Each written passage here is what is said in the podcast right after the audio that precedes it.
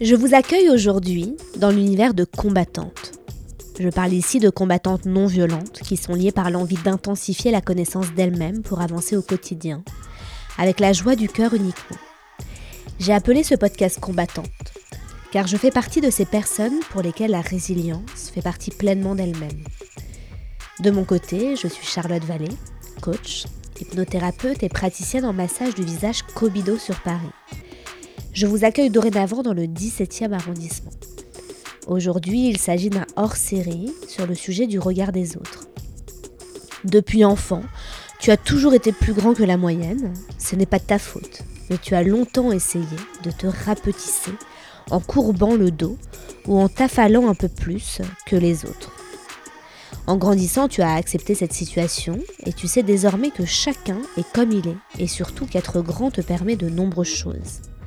Et lorsque tu entends des chuchotements sur ton passage, marqués de grandes perches, géants, etc., tout cela glisse sur toi lentement et ne vient sûrement pas entraver l'image que tu as de toi-même.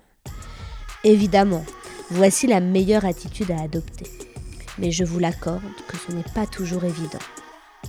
Dans cet épisode hors série de podcast, nous allons aborder ensemble comment réussir à se détacher du regard des autres. Je vous souhaite une très belle écoute. Aujourd'hui, j'ai envie d'échanger avec vous sur un sujet bien particulier. Il s'agit tout simplement du regard des autres.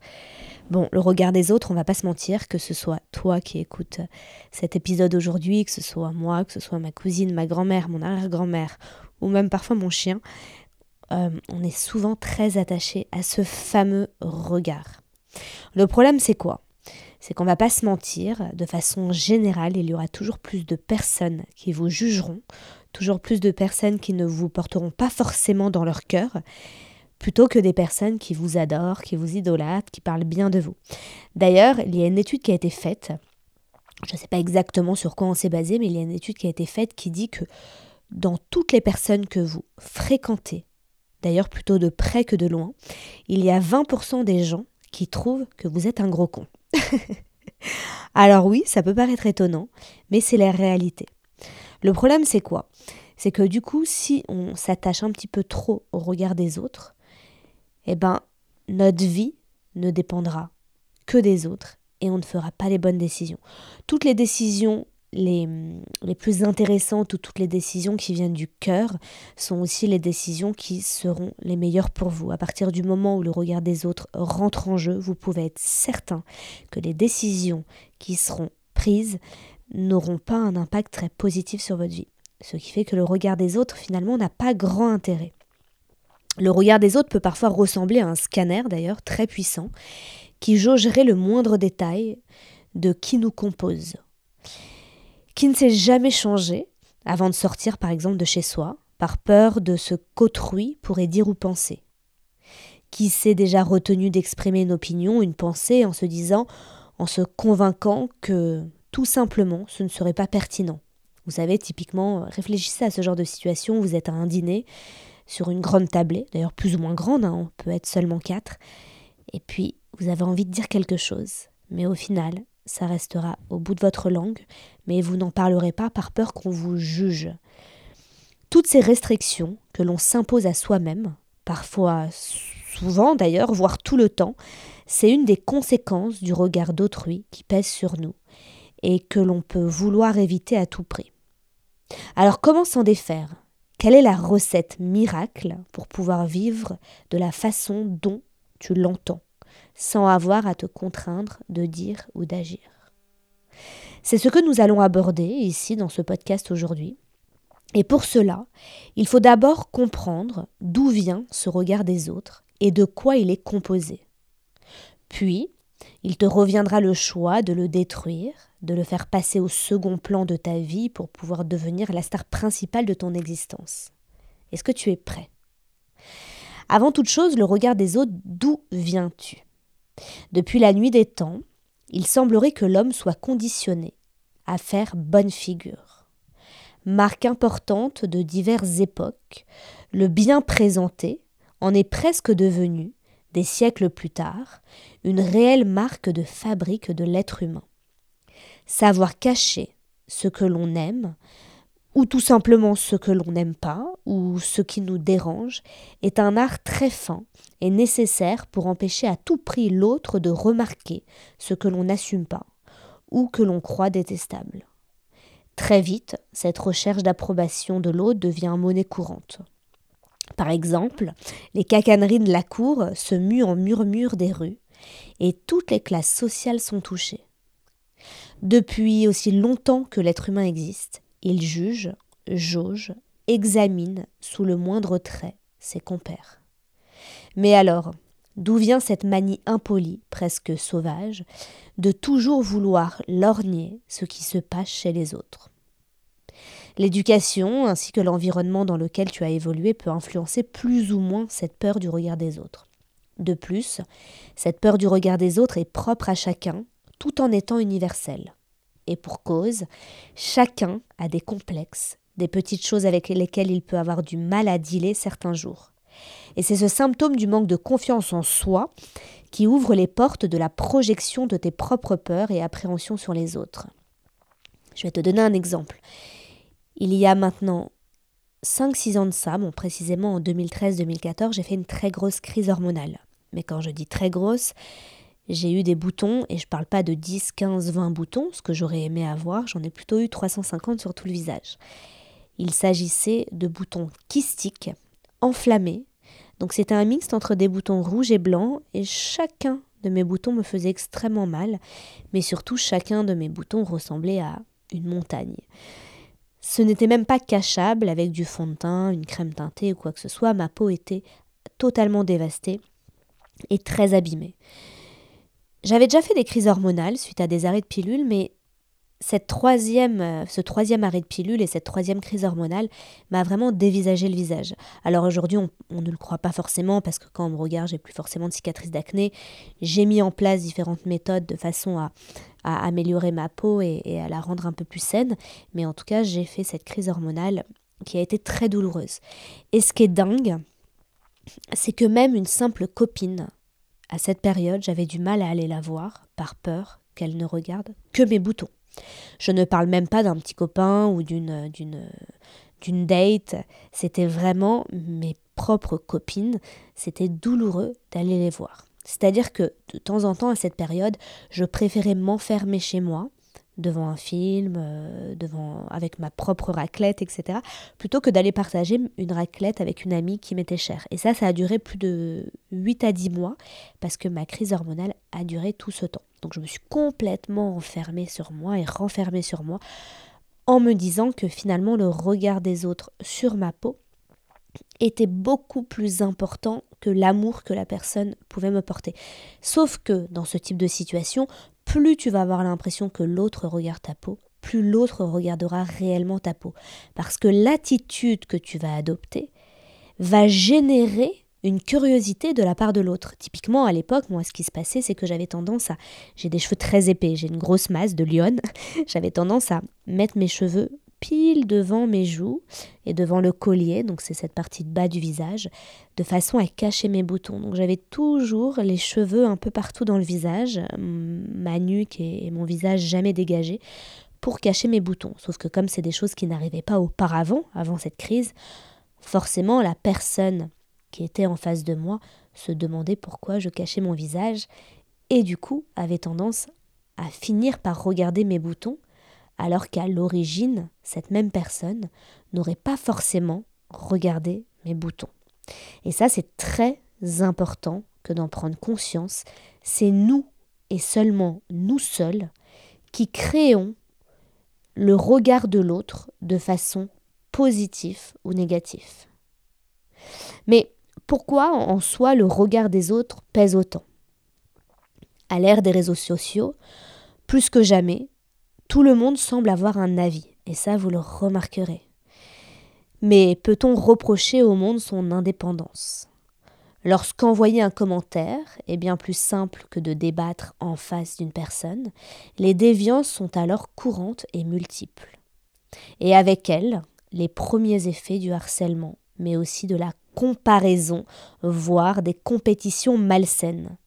Et lorsque tout le monde peut observer tout le monde, au-delà des régions, des pays, des océans, Comment ne pas te sentir observé en permanence?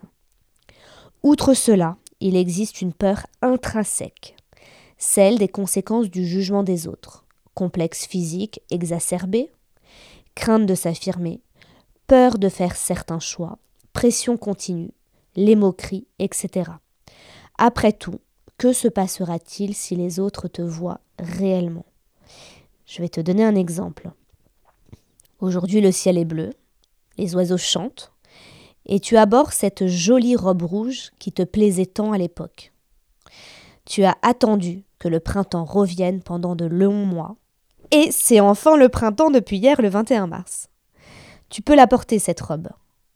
Oui, mais en marchant dans la rue, tu sens les regards sur toi, et spécialement aujourd'hui plus que d'habitude. Et en moins de temps qu'il n'en faut pour le dire, tu sais, ou tout au moins tu penses savoir, que c'est à cause de tes formes rondes et de tes cuisses que tu te trouves trop grosse. C'est décidé, tu ne porteras plus ni robe ni jupe.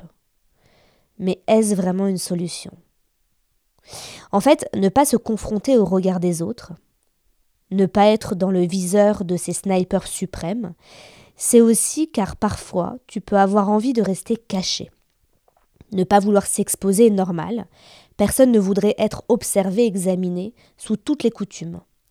Et pourtant, la peur du regard des autres est une chose puissante si tu la nourris de ta crainte.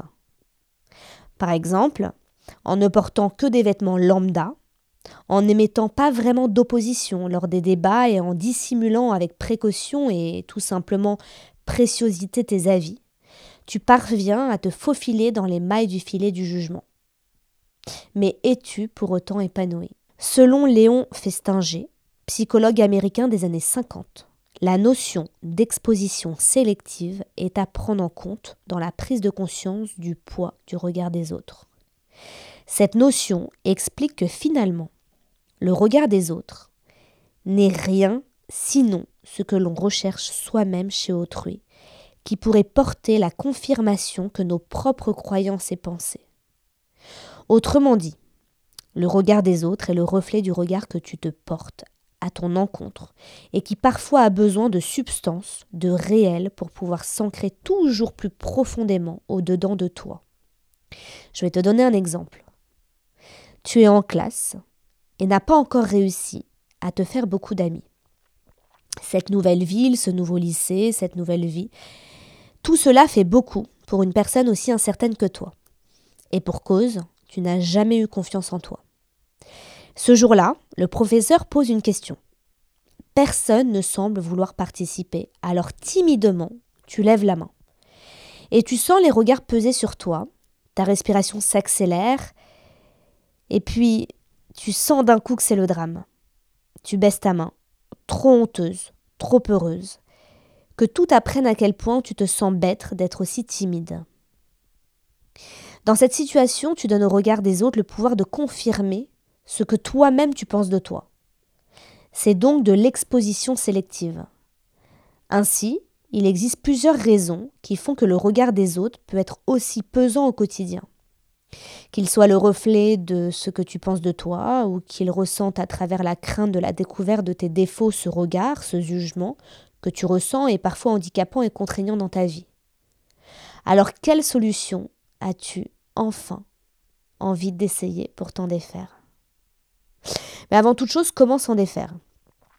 Pour pouvoir t'en défaire, il est essentiel de comprendre quelles sont les conséquences réelles du regard des autres sur toi.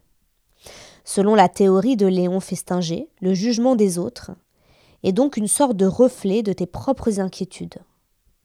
Pour endiguer cela, tu peux tout simplement travailler sur toi-même afin de te libérer de cette sensation pressante et oppressante.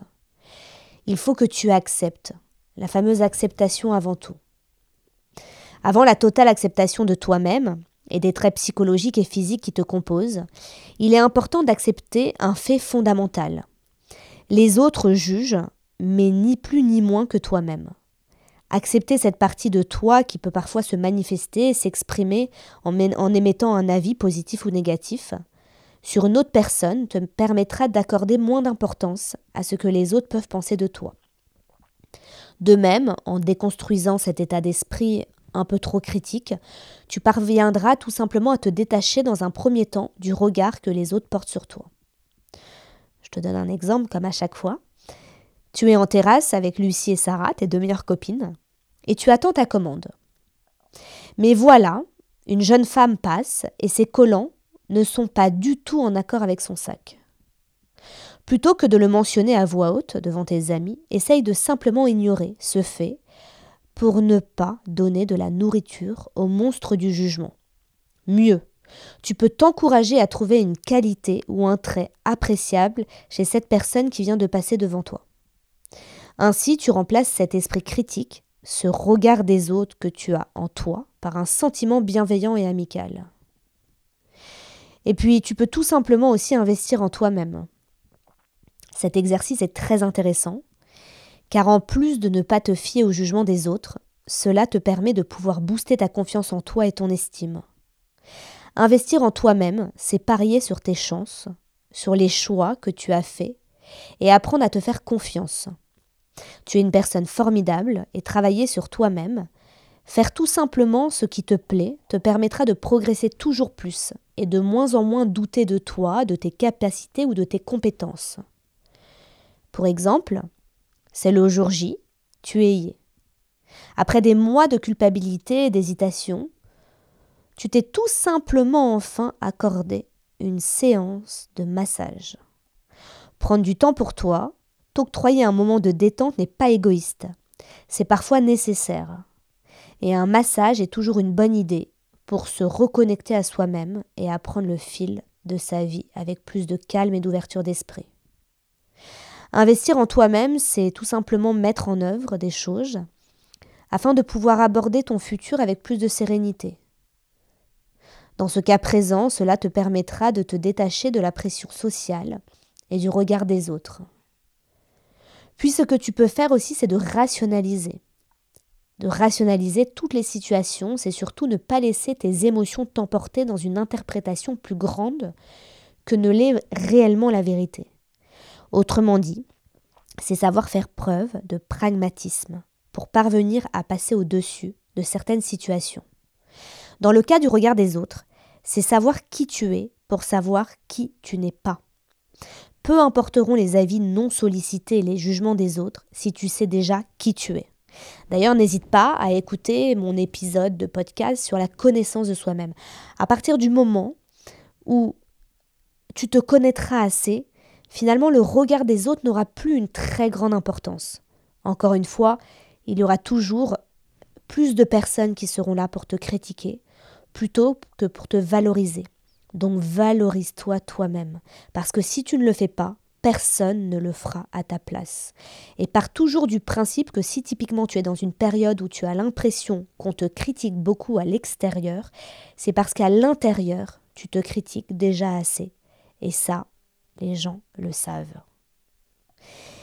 Tu sais, je vais te donner un exemple qui m'est personnel. Euh, je me suis donc développée dans tout ce qui est massage du visage et notamment massage Kobido. Je ne sais pas si tu es au courant. N'hésite pas d'ailleurs à aller voir ma page Instagram euh, Kobido Thérapie.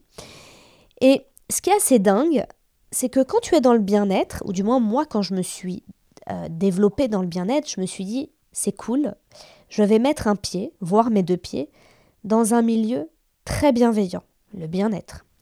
Et au final, le bien-être aujourd'hui est très concurrent et il y a une espèce de, il y a une espèce de, course à euh, qui aura le plus de clients, qui vendra le plus. Sauf que moi, je ne peux pas rentrer là-dedans, tout simplement parce que je suis quelqu'un d'assez sauvage euh, et j'aime vivre pour moi. J'ai pas besoin d'avoir toujours des, des, points de comparaison de qui fait mieux. Je m'inspire de la différence et je m'inspire de personnes qui, qui, sont potentiellement meilleures. Mais je suis fière de ces personnes, je suis fière de tout ce qu'elles font et je m'inspire d'elles. D'ailleurs, souvent, je leur fais part que, que ce sont des, des personnes qui, selon moi, ont une pratique assez extraordinaire. Mais tout le monde ne réagit pas de la sorte. Le Kobido, en réalité, typiquement, existe depuis la nuit des temps. C'est une pratique qui, qui, qui a été créée au Japon et je suis loin d'être pionnière en la matière. Sauf que ayant une base euh, en communication et marketing, vu que j'ai fait une école de commerce et qu'auparavant, dans ma précédente vie, bah, j'ai fait 7 ans de marketing, je vends à ma manière une méthode et je donne l'impression à certaines personnes que je suis un peu euh, pionnière dans ce fameux massage Kobido. Non, je ne suis pas pionnière. Oui, il y a des personnes qui font ça depuis 30 ans, 40 ans, 50 ans. Je suis ravie pour ces personnes-là. Et ce n'est pas moi qui ai créé le Kobido. Par contre, je me suis inspirée de cette méthode-là et en ayant fait une multitude de formations pour le visage, j'ai euh, adopté une façon de masser qui m'est très personnelle et je crée un univers qui m'est personnel, tout simplement parce que j'aime l'aspect unique, authentique et c'est ma façon de bosser. Mais ce qui est dingue, c'est que dans ce fameux domaine du bien-être qui, je pensais, était très bienveillant, il y aura toujours des personnes qui ne le seront pas et notamment des personnes qui ont peur que vous euh, marchiez un peu trop sur leur territoire et sur leur business. D'après moi, il y a de la place pour tout le monde. Et d'ailleurs, toute personne qui souhaite aujourd'hui se reconvertir, parce que je reçois souvent des messages de, questions en tout genre sur les formations que j'ai faites ou que j'ai faites, etc. N'hésitez pas à vous reconvertir. Il y a de la place pour tout le monde dans ce domaine, que ce soit le massage Kobido, que ce soit l'hypnose, que ce soit le massage du corps, que ce soit euh, les énergies, enfin, c'est à vous de trouver votre technique, mais surtout votre don avant toute chose. On ne fait pas ça pour l'argent typiquement. Mais bref, pour en revenir à ça, je pense qu'aujourd'hui, il y a forcément plus de personnes qui vont euh, juger ce que je fais plutôt que l'inverse.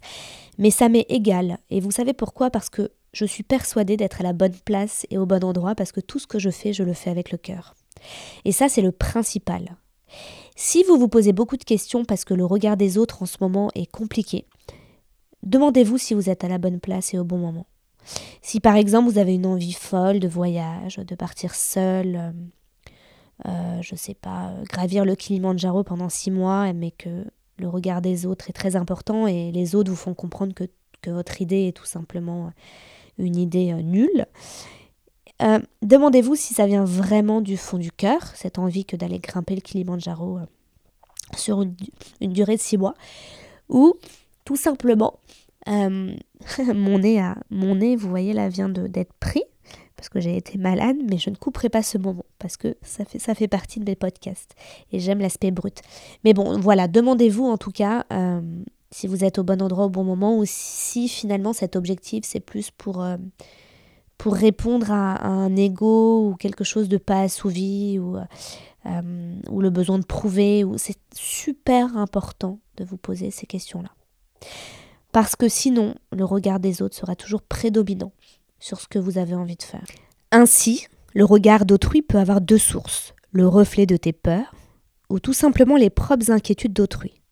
Dans les deux cas, il est important de s'en détacher suffisamment pour pouvoir vivre une existence qui ne soit pas régie par la peur de ce regard et d'un probable jugement. Prends confiance en toi, accepte-toi sans vouloir te changer, sans te comparer à autrui et le changement viendra de lui-même. Chacun est unique. N'est-ce pas d'ailleurs ce qui fait la beauté et la diversité de ce monde?